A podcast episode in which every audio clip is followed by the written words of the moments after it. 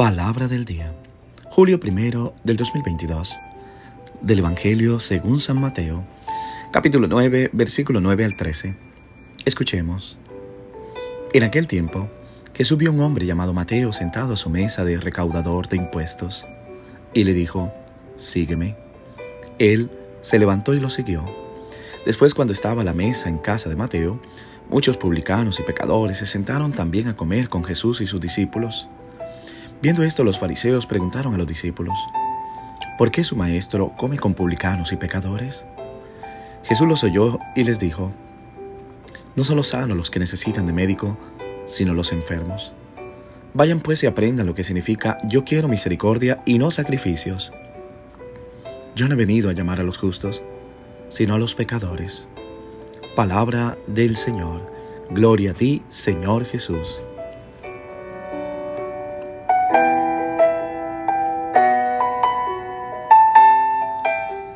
¿Qué tal mis queridos hermanos y hermanas? Iniciando un nuevo mes, el cual consagramos desde ya al Señor para que nos vaya abriendo todo camino que tengamos, para que el Señor nos vaya bendiciendo enormemente. Y lo encomendamos a la Santísima Virgen María bajo la vocación de Nuestra Señora del Carmen, a ella, nuestra Madre, y a sus padres, Santa Ana y San Joaquín, que se celebrarán este mes.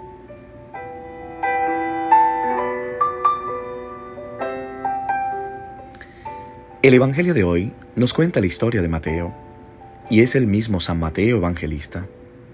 Básicamente, Jesús usa una sola palabra, un verbo, sígueme. Y Mateo no responde ni siquiera con palabras, responde con una decisión, una acción. Esto debería recordarnos que la verdadera fe no es un receptáculo para muchos razonamientos y creencias. A veces la fe es una sola palabra que Jesús habla sobre nuestra vida. Es la palabra decisiva. Esa es la palabra que hemos estado esperando durante años.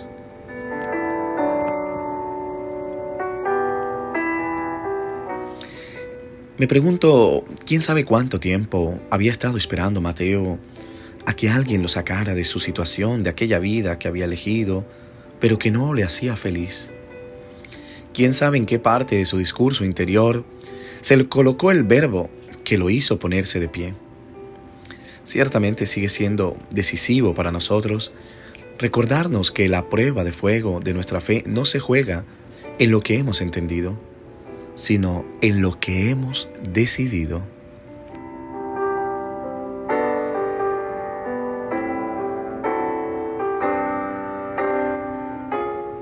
Estoy convencido de los que creen deben tomar decisiones para su vida. Sin decisiones incluso Jesús, que nos habla su palabra, es bastante inútil. Porque como nos lo recuerda San Agustín, el Dios que nos hizo, sin nosotros, no nos salva. Entonces Mateo se levanta de esa oficina de impuestos y comienza lo que hoy llamamos el discipulado.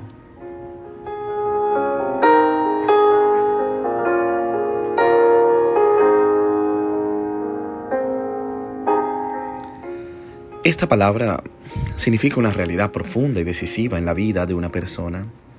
Significa tener a alguien a quien seguir, tener un camino, tener un sendero, tener un destino. Ese es el discipulado. Creer es dejar de vivir al azar y empezar a vivir por una razón, con la gran diferencia que ese motivo para nosotros es alguien. Cristo es nuestro destino, es a Él a quien seguimos. El Maestro va delante y nosotros detrás. Es el nombre propio de cada una de nuestras vocaciones, cualquiera que sea. Por eso vale la pena toda una vida, vale la pena levantarse, vale la pena dejar lo viejo.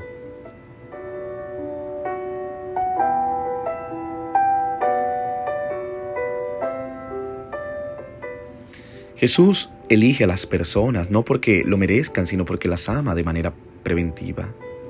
Lo más decisivo en el cristianismo no es acumular méritos, sino dejarse amar por Él.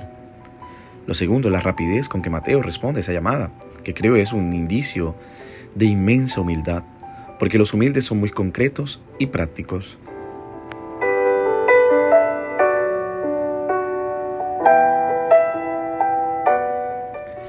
Les hablaba en estos días a unas amigas de Emaús y les contaba, el orgullo en cambio va siempre acompañado de innumerables discursos, reflexiones y vacilaciones.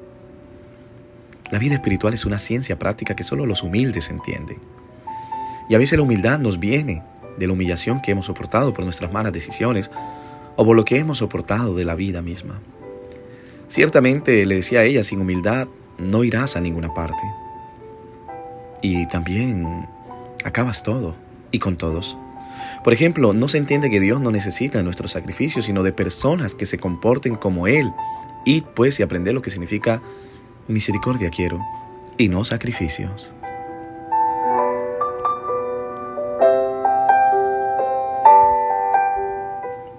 Hoy tal vez deberíamos dejarnos traspasar por esta petición de Jesús. Misericordia quiero y no sacrificio. No basta portarse bien para decir que se está en el lado correcto. Debemos aprender a comportarnos como Cristo y no solo a comportarnos según las buenas reglas. Así nos daremos cuenta de que Cristo no está en contra de las reglas, sino que es más sobreabundante. Siempre encuentra la manera de amar sin dejarse desanimar por la miseria que encuentra.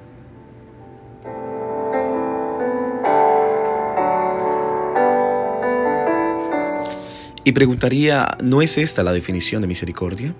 ¿La miseria de los demás o la nuestra? No desanimarnos a amar. Dios no necesita a los que denuncian la miseria, sino a los que aman a pesar de la miseria.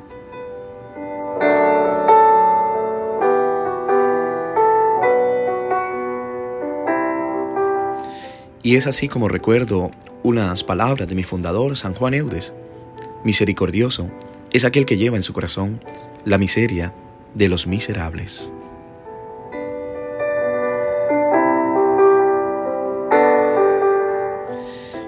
Mi querido hermano, hermana, espero que tú también escuches esa palabra del Señor hoy a tu corazón. Seguidme. Dejarlo todo y seguirlo sin titubear, sin mediar palabras. Solo dejar que esa palabra redunde en el interior de tu corazón.